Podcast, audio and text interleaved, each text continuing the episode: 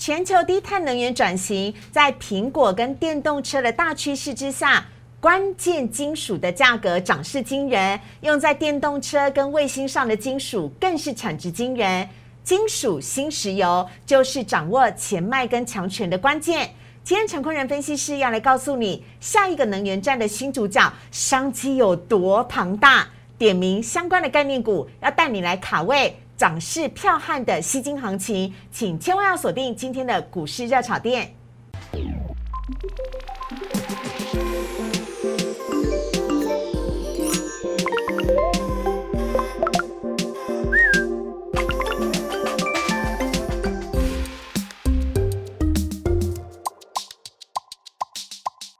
股市热炒店标股在里面。大家好，我是主持人施伟。今天在现场节目邀请到的是。陈坤仁分析师，大仁哥你好，施伟好，各位投资朋友大家好。好的，节目一开始呢，先恭喜我们股市的炒店的朋友了。确实是。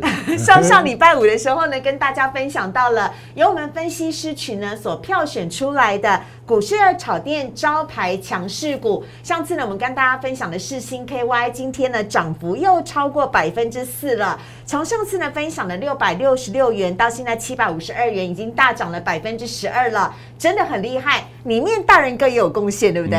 对，没错。大人哥可不可以跟我们大家讲一下，为什么世星 KY 一直涨？它在涨些什么呢？好，因为其实，在世星 KY 它是 IP，嗯，那因为其实哎这一次的 IP 它是扎扎实实受惠到晶圆代工涨价，嗯，那原因是因为它必须要做到 IC 设计的服务，嗯，所以在晶圆代工的涨价的这个过程里面的话，它也会有这个服务费的这个收入的这样子一个涨价的效应，所以对它来说的话，长期的一个营收跟获利成长是非常亮眼的。嗯，好，所以呢，今天世新 KY 呢。有涨价，然后呃不是涨价了，上涨，还有那个 M 三一，我对这名字印象很深刻，涨停哈，所以非常的恭喜我们的投资朋友，锁定股市的炒店有很多标股的资讯哦。来看到今天的主题的部分，今天要跟大家聊的是台股。大力金刚掌，这什么意思呢？今天台股呢靠着大力光，还有金元跟钢铁呢涨势哦惊人，但只可惜呢最后是以下跌收收盘的。而今天呢台股是不是只专门涨大只股而不涨中小型股呢？我们等会来请教大人哥。还有今天要告诉你的是。电动车跟苹果都抢着要它，请大家开始准备来卡位稀有金属的行情。今天陈坤仁分析师带来的专题，等会跟大家一块来分享。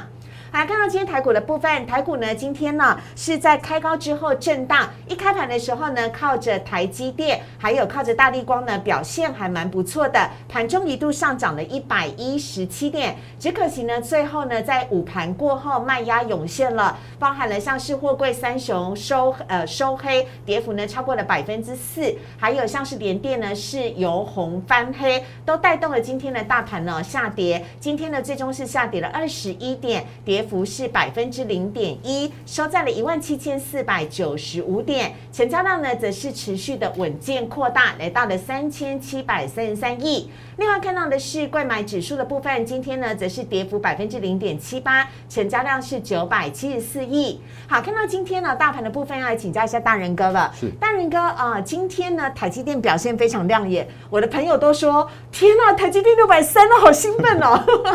请问台积电的上涨有没有可能有助于电子股在第三季甚至第四季的传统旺季重新回到电子股的荣耀呢？嗯，我觉得这个可以从两个方面来跟大家做分析哦。第一个方面叫说是这个时间点的台积电，它发挥了一件事情，叫做是稳盘的效果。嗯，那因为前一阵子在行情在震荡的时候啊，其实你总是要有一些哎那个窜出来，让这个行情能够回稳，然后甚至在向上这样的行情。哦所以这个时间点的台积电正扮演这样的角色。所以这时间点的台积电如果发挥稳盘效果之后，嗯，那后续的方向来说的时候，我们会看到说，哦，那如果资金轮动到其他的中小型个股的话，那这个对后市是比较值得期待的。嗯，这是其一。嗯，那但是如果所谓的其二的时候啊，我要讲一个比较那个比较比较中肯，感觉不是个好消息。因为其实台积电的涨价代表着是说，哎，那它的承接的客户就是它的 IC 设计的客户，也必须要跟着涨价了。嗯，那试问一下，说，哎，哪一些 IC 设计他们是可以承接台积电的涨价，然后再继续把它转嫁给他们的客户群的？哦，那如果可以的话，那至少在这个方向来说的话，后续可以留意，就比方说像像是呃那个像是 USB 的相关的呃 IC 啦，啊，最近微风电子很涨哦，是 OK 的，是 OK。那有一些像快充啦、车用半导体啦这些相关的 IC 的族群是如。如果他们能够再转嫁给他的下游客户的话，是 OK 的。嗯，那可是如果万一就面对下游客户已经很辛苦了，嗯，然后可是又要面对所谓的涨价这样的效应的时候，像是一些驱动 IC 的，嗯因为如果涨价给驱动 IC，那驱动 IC 却没办法涨价给他的下游客户的话，他就叫做三明治，就就很就很会相相对 辛苦一些些。所以如果这样这样大方向来说的话，台积电的涨价。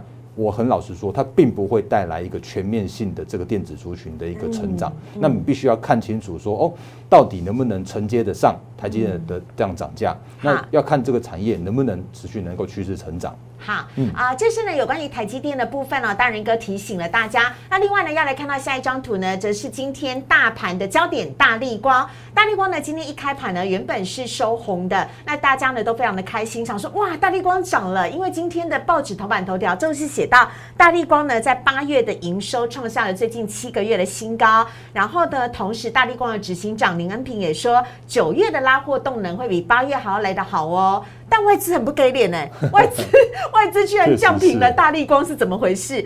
外资呢说啊，大力光的目标价呢降平到两千四百零四元，最后大力光果真也下跌了。大仁哥怎么看呢？好，因为其实我觉得林彦平执行长他是一位非常老实的老实树，嗯，那他每次讲出来的那个内容的话，他就有他的参考价值跟意义所存在。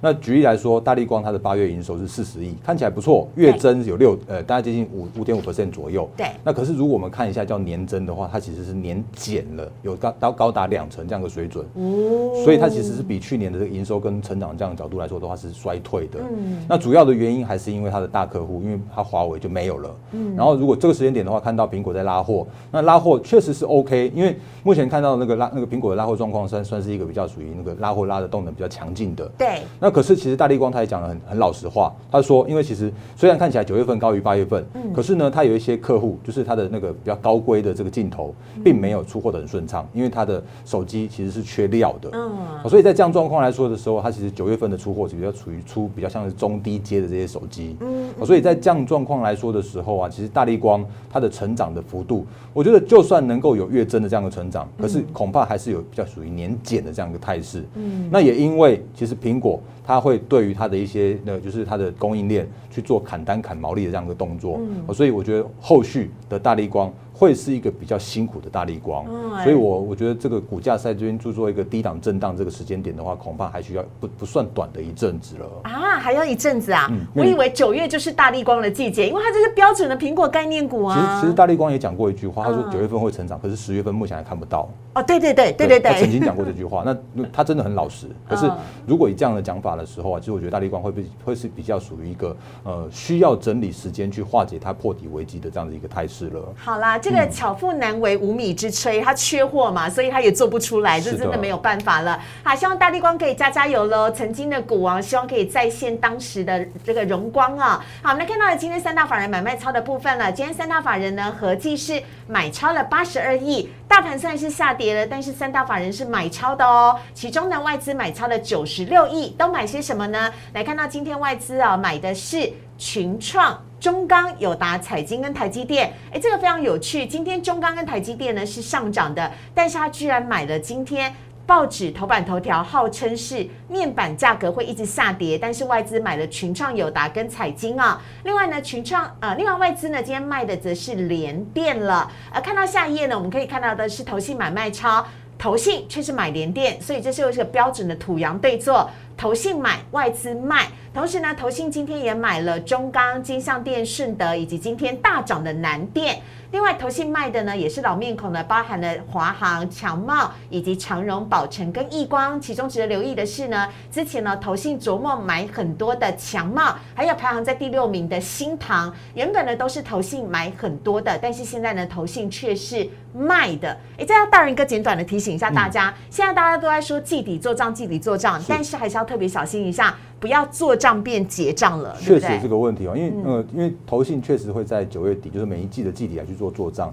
那可是我要提醒大家的是，因为其实投信在做账这个方向来说的话，他们其实只要 hold 有一个部位就可以了。嗯。可是对我们投资朋友来说的话，要是真正的卖出获利了结入袋，它才是真的有这样的一个获利这样一个动作。对，所以不要只是单纯的看说哦，那个投信一直买一直买，然后可是呢，其实大家要小心一件事情是，会不会有那种现象是投信在买超连续的买超之后，那它反而是股价会有涨不上去的这样一个动作，或者是说当它在技术线型的时候，有一些短线上面的压力的止涨的讯号的时候，我还是请投资朋友，你可能还是要先尊重所谓的技术面的压力，才会比较属于这样操，比较属于灵活弹性的操作。好，这是呃股市当中最值得依靠的大人哥。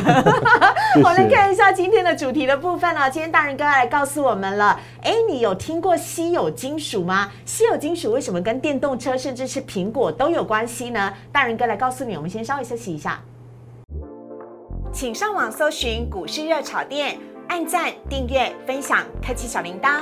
哪些股票会涨？哪些股票会跌？独家标股在哪里？股市热炒店告诉你。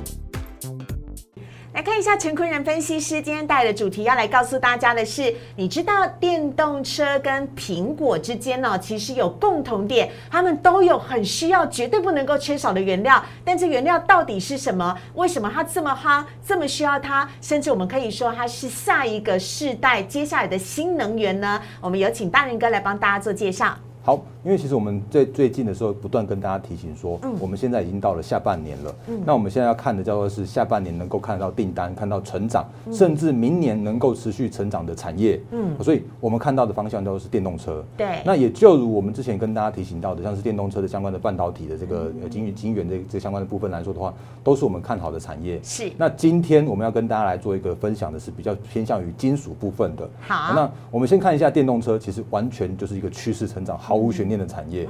我们看到这个那个这么漂亮的柱状图，那因为包含了像国际能源总署，它的估计说，哎，其实去年有三百万辆的电电动车在市场上面挂牌，然后呢，未来的十年的话，你会看到整个市场上面全球有一点五亿辆的这个电动车在市场上面跑，超夸张超夸张的，那我也好想开电动车。对，但是年成长率的话，大概会有接近三成这样的水准哦，所以这是非常明确的方向。那甚至像是欧盟，我们之前也跟大家说过了，那个它就是一个威胁利诱，它就是要求最严格的排放标准，一定要去做电电动化。那甚至像是美国也有所谓的那个新基建计划，甚至像是一些相关的电动车的产业的补助，甚至拜登还发布了最新的行政命令，说在二零三零年的时候，电动车整个销量要占所谓的销量的五成的这样的水准。所以这是全球都在往前走的这个方向。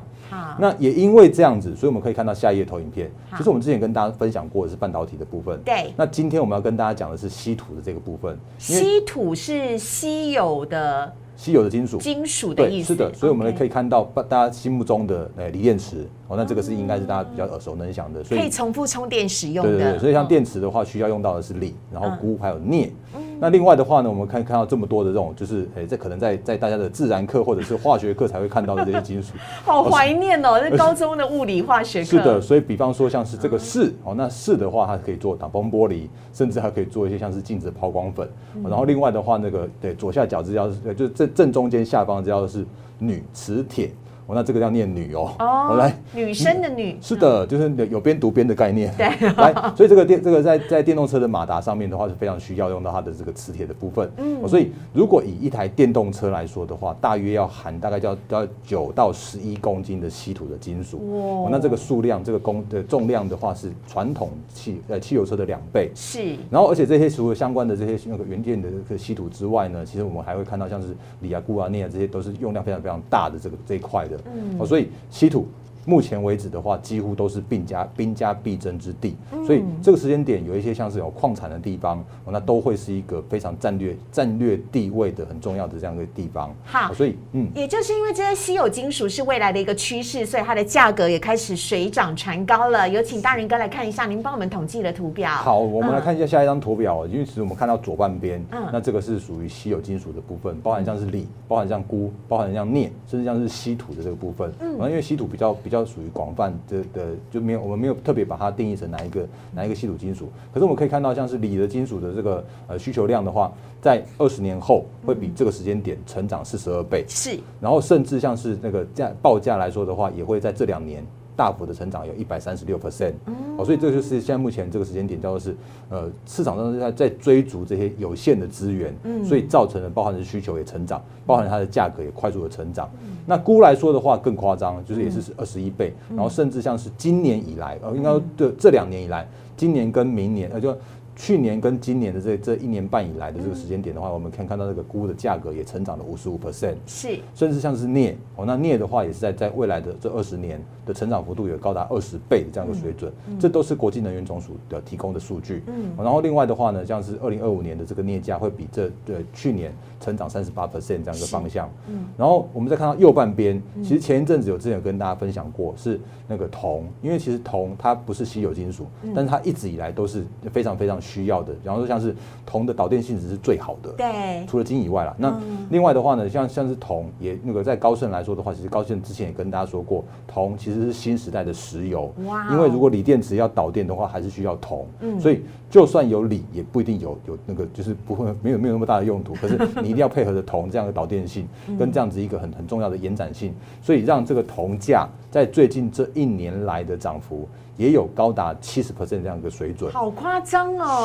是，这是直线的向上生长哎。没错，就是这样子。所以这个时间点，我们可以看到所有的金属，有关于电动车相关的金属来说的话，都是一个兵家兵家必争的这个战略很重要的这个位置，所以都在上涨。好，那期货一直涨，原物料一直涨，但是哪一些台股是跟这一些原物料息息相关，甚至跟稀有金属息息相关的呢？我们来看到大人哥帮大家整理出来了以下的这五档的标股，请大家赶快记下来哦。好，我们来看一下这个这五档的个股，分别分分分别是在于所谓的电池的正极材料的族群，嗯，然后另外的话呢，铜箔哦，就是铜箔上游的族群，对。那另外的话，车用的部分，我们看好的是车用导线架，那它是比较偏向于中下游的这个封测的部分，嗯。所以，我们一个一个族群来跟大家做相关的分享跟分析。好，首先呢，我们现在看到的是电池材料当中绝对不能够少的正极材料。首先是不是沙琪玛？它叫马奇美奇玛，马奇玛 美奇玛。好，美奇玛的话是它原本哦，它原本不是做那个电池的正极材料的。它最早最早之前的话，它是做氧化触媒。哦，那这个叫 PDA 呃 PTA。那其实那个时间点的氧化触媒的话，它其实也会产生一些相关的废料、废液这些的。嗯。那因为其实氧化触媒它其实是那个卖钴还有卖锰给这些相关的石化业，嗯，哦，那因为其实美西玛它很特别的地方是，它除了卖这些相关的钴跟锰这个这个部分来说的话，它也做到了回收。哦。所以这是它的当时的这个利基点，是，所以这是它当时最早最早也做了一些相关的废料废料的这个收集跟回收的这这一块的部分，嗯，所以这是当初的美西玛最大的最大最大跟别人不一样的地方，嗯，那另外的话呢，其实大家会想说，哦，有啦，那美西玛它就是那个特斯拉的供应链嘛，那个正极材料，对，而其实更早之前，在那个 Toyota Prius 时代的时候啊，其实美骑马的钴就很早之前就已经有出货给。对，Toyota Prius 这台这个电那个就是对它不但都不是电动车，它是油电混合车。是的，所以其实美骑马这块技术的话是领先的。那对，然后最新来说的话，它的正极材料也正正式打入了特斯拉的供应链。所以它现在改成叫做是卖成卖镍啊、卖锂啊给电动车。嗯，所以目前来说的话，它的 PDA 也 PDA 一样有。然后另外的话，它的这个镍跟锂这一块的部分来说的话，也有占它的五成的营收，来自于电池的这个正极的材料。哦，所以美骑马它是一档我觉得还蛮特别的化学的材料跟那个电动车正极材料的这种个股。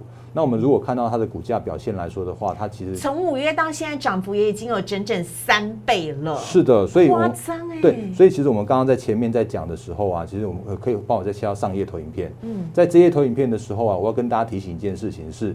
金属的概念股，短线上面确实有一点点涨多的这样子个现象。哦，所以这个时间点我们在看的是一个长线的布局，嗯，哦，所以这个时间点，如果你有看到这些相关的个股，他们在一个那个高档震荡的时候，你或许不一定要急着去做切入它，可是其实我觉得这些个股的话，他们这都正在走一个所谓的长多的题材，嗯，所以在这个长多的题材的状况来说的时候啊，其实我觉得可以把握每一次拉回手稳之后的一个很不错的进场点，意思是价格掉下来的时候就。就可以赶快考虑的来做一个跟进了。是的，因为其实车用的部分来说的话，它确实是一个长线非常就是非常值得期待的题材，包含了半导体也是，包含了像是我们今天跟大家讲的金属的这些相关概念的这个个股都是。好，所以我们可以先跟大家做一个额外的提醒的部分。好，所以这是美琪嘛，今天涨幅也有百分之一点五五。下一档我们看到的是康普。好，那因为其实康普也是做电池的正极的材料的。嗯。那因为其实康普它也有双引擎。嗯。哦，原因是因为其实康普它有那个电动车的这一块的动力电池的正极材正极材料。对。那它的产能已经是满到了年底了。是。甚至明年的部分的话，也都在也都在新接订单当中。嗯。哦，所以它现在目前的营收的产品的比重。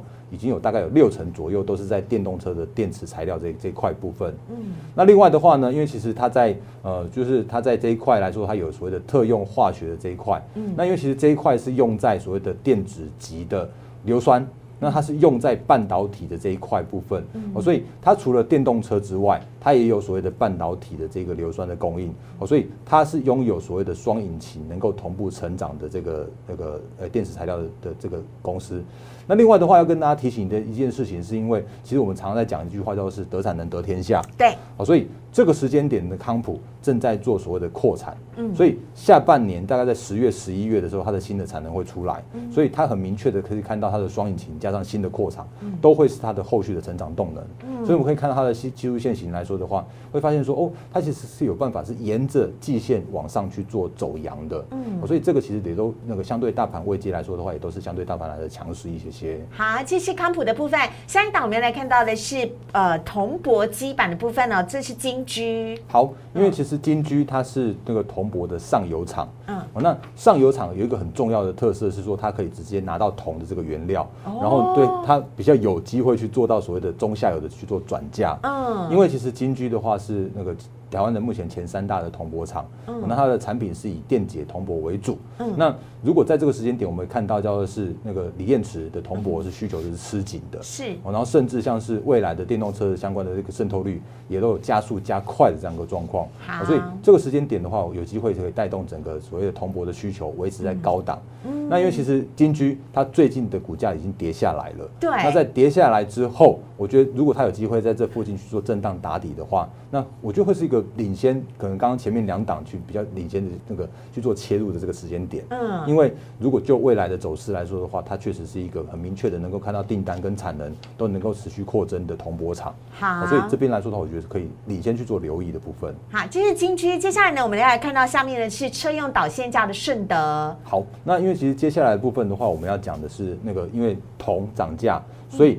跟铜相关的是在功率导线架的这一块，嗯，那功率导线架这一块来说的话，它其实是呃用在电动车啦，或者像是像像是一些呃车用的模组上面。那我们今天跟跟大家分享的两档个股，一档的话是二三五一的顺德，对，因为顺德是功率导线架的全球市占第一大厂。我觉得全球第一名哎，对，其实台湾我觉得真的很厉害，因为有很多很多的产业都地位都是在全球第一市占的部分。有啊，之前我们呃上礼拜五才讲过，我知道大仁哥有钻研低轨卫星的部分。是啊，没错，那个台湾也是 number one。真的真的真的，因为有一些技技术领先是那个全球的大厂跟全球新的一些创新的技术都喜欢来找台湾去做相关合作的。对，那因为其实顺德它的主要的大客户包含像英飞凌、易发、易发半导体，然后像安森美啦，像是恩智浦这些，其实都是赫赫有名的全球大厂。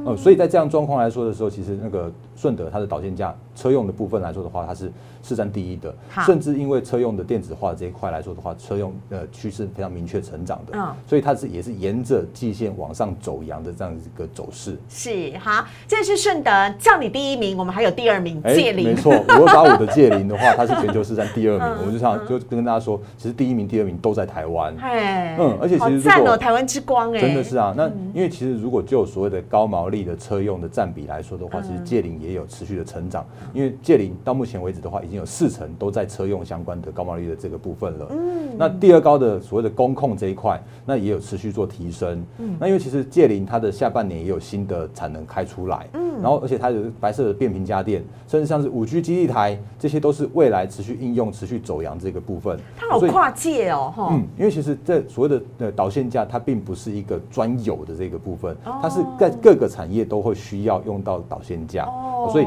它可以运用它的技术。跨到一个各个不同的产业上面去，太强了。嗯，而且他们会选择就是属于比较属于高毛利的产业去做跨入，像是车用啦、工控啦，像是这些相关的五 G 基地台，都会是他们这个时间点去跨入的这个方向。好，如果你跟我一样也觉得刚上完一堂化学课的话，没关系，下一页是你只需要记住的重点，就是这五只的标股，提供给大家来做参考。因为这五只的标股呢，全部都是跟电动车还有苹果呢，他们所需要用到的稀有金属的材料是。息息相关的。大人哥，这五只当中，简短帮我们做一个小总结好吗？好，小总结来说的话，其实上游的材料是包含像是正极材料跟铜箔的。那这一块的话，如果有有所谓的呃，就是涨价效应的时候，他们一定是绝第一受惠的。哦。那下游的部分来说的话，是车用导线架。那车用导线架纯粹就是因为随着电动车的趋势成长嗯，所以上游有涨价的优势，那下游有市占的优势，这都是可以留意的方向。好，所以哎，这个排列是有顺序的，是大人哥用心排过的。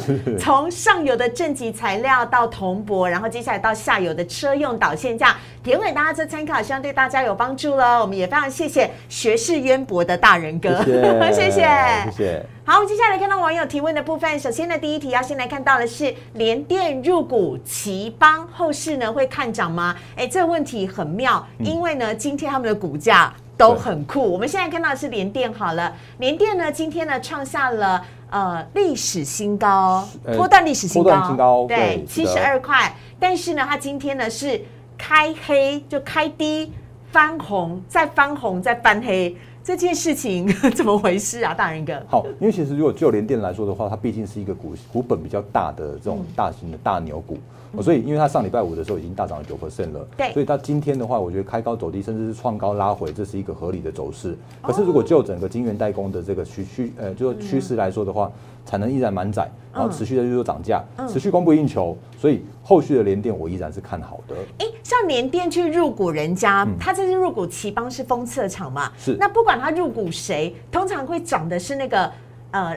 联电或者是它入股那个股市股价会涨哦，因为其实这一次的状况比较特殊一些些，因为我们如果看到它的换股比例来说的话，其实换换股的这个空间，它其实并没有就是所谓的价差或者没有套利的空间。哦，一般来说，如果有所谓的套利空间的时候，它才会有就是说那个小公司，然后那个比较好的价格那个去入股被去被入股。它才会去做往上去这样的反应的这样一个行情，因为其实奇邦跟联电的股价不会差太多，都是在七十几块、六十块左右。对啊，他们换股比例换完之后，其实就没有空间了。好，但是奇邦今天却开出了一根台北一零一的大黑棒。是，如果 如果就这样的线型来说的话，它确实是需要去做整理的。那因为其实这个线型代表什么意思？这么大一根大黑 K？呃，就是高档高档，然后爆大量长黑 K 的这根 K 棒。就表示说，它今天是一个比较大量的这种，就是有人可能去做那个高档逢高去做获利了结，然后卖完之后这样往下杀下来，所以它今天有一个爆大量这样的现象。会有很多人套在里面吗？哎，恐怕有。我我很老实说，恐怕有。那因为原因是因为可能大家在想说，哦，那个因为连连电入股奇邦嘛，那所以奇邦之后的话会有一个大幅的成长这样一个空间。可是其实并不是，因为其实这一次的合并，呃，就是这一次的入股案。有点像是呃，齐邦去求救联电，嗯，因为齐邦它这个时间点会有另外一个集团长化集团，它要去做对它去做一个入股，甚至这样一个这个呃投资，嗯，那这是一个非合意的这个投资，嗯，所以在这样的状况来说的时候啊，其实齐邦他也讲的有一点点那个坦白了，他说啊，有了，他其实是间接去找联电去帮忙他们这样子一个部分的，哦，所以如果就一个那个这一次的合并案，应该说这一次的入股案来说的话，其实对两家公司，对联电跟对齐邦来说的话。并没有所谓的那个很明确的获利的成长，可是如果就一个长期的角度来说的话，对齐邦的这个订单的稳定度，确实还是有它的帮助所存在。哦，所以这是对齐邦的一个长期的展望。那可是如果就入股齐邦的。嗯，联电来说的话，它其实获利的这个反应其实没有那么大的那个反应空间。但短线内投资朋友可能要尊重一下奇邦的这一根大黑 K 了。对，没错，思维讲的很正确，就是它虽然是一个长线上面的效应，可是这一根短线上面的黑 K 的话，恐怕会是需要去做整理一段不算短的时间的这个这个时间点。很像电线杆挡在马路正中央。好，下一题我们看到是台积电，台积电现在买会太高吗？台积电呢，在涨了好多天之后，今天收盘价。非常恭喜站上了六百三十一块，这是波段的新呃波段新高，对对，因为它前面有一个六七九嘛。是的，好，好，那因为其实如果就台积电来说的话，因为我们刚刚前面有说到的，因为台积电它的角色，它就是属于一个控盘的角色，需要它的时候，它就会变得很强。啊，如果到时候盘稳了。然后不需要它的时候，它就变去做去做整理的格局。嗯，不过如果我们就所谓的技术面的角度来说的时候，既然是创高，它就是一个多头是无余的。嗯，所以这个时间点来说的话，其实那个台积电，我觉得依然还是可以期待它往上的空间。是。那因为其实台积电它主要还是属于外资去做控盘的工具。对。所以大家可以留意一下外资对台积电的持续的买超的这样一个方向。好，下一题呢，最后一题来看到的是锦硕跟南电呢，今天都创新高了，该怎么看？还能够再追吗？哇，这个窄板 A B F 非常的夯。哎，先看到景色，好，这头信也蛮很多。嗯，确实是哦。那那我们刚刚回到跟个，其实台积电的看法是一模一样的，就是所谓的创高。就是多头的这件事情，那也因为其实窄板的这这个系列来说的话，它的订单能见度是非常明确，可以到下半年，甚至到到明年到二零二二、二零二三都可以看得很清楚的。所以在这个时间点，我一直跟大家提醒一件事情，就是得产能得天下，然后得订单得天下。你订单能见度越远越广的话，就可以看到后面的一个相关的资金法人来来去做进场去做买进。所以包含像是锦硕今天也创高了，那如果是创高来说的话，其实就是代表着。呃，法人有看持续看好它未来明年跟后年的这样子一个趋势成长的 A P F 窄板的这个这个部分。好，所以我们可以看到下一档那个蓝电的话，也是一模一样。今天投信也买超很多。是啊，而而且他们这两档个股的话，都是真正是扎扎实实创下历史新高。嗯，那在创下历史新高的这样的角度来说的话，其实技术面它就是一个上档无压，就是在这里面的法人他们都是赚赚钱的。嗯，所以这个时间点只有获利了结的卖压，并没有所谓的解套卖压。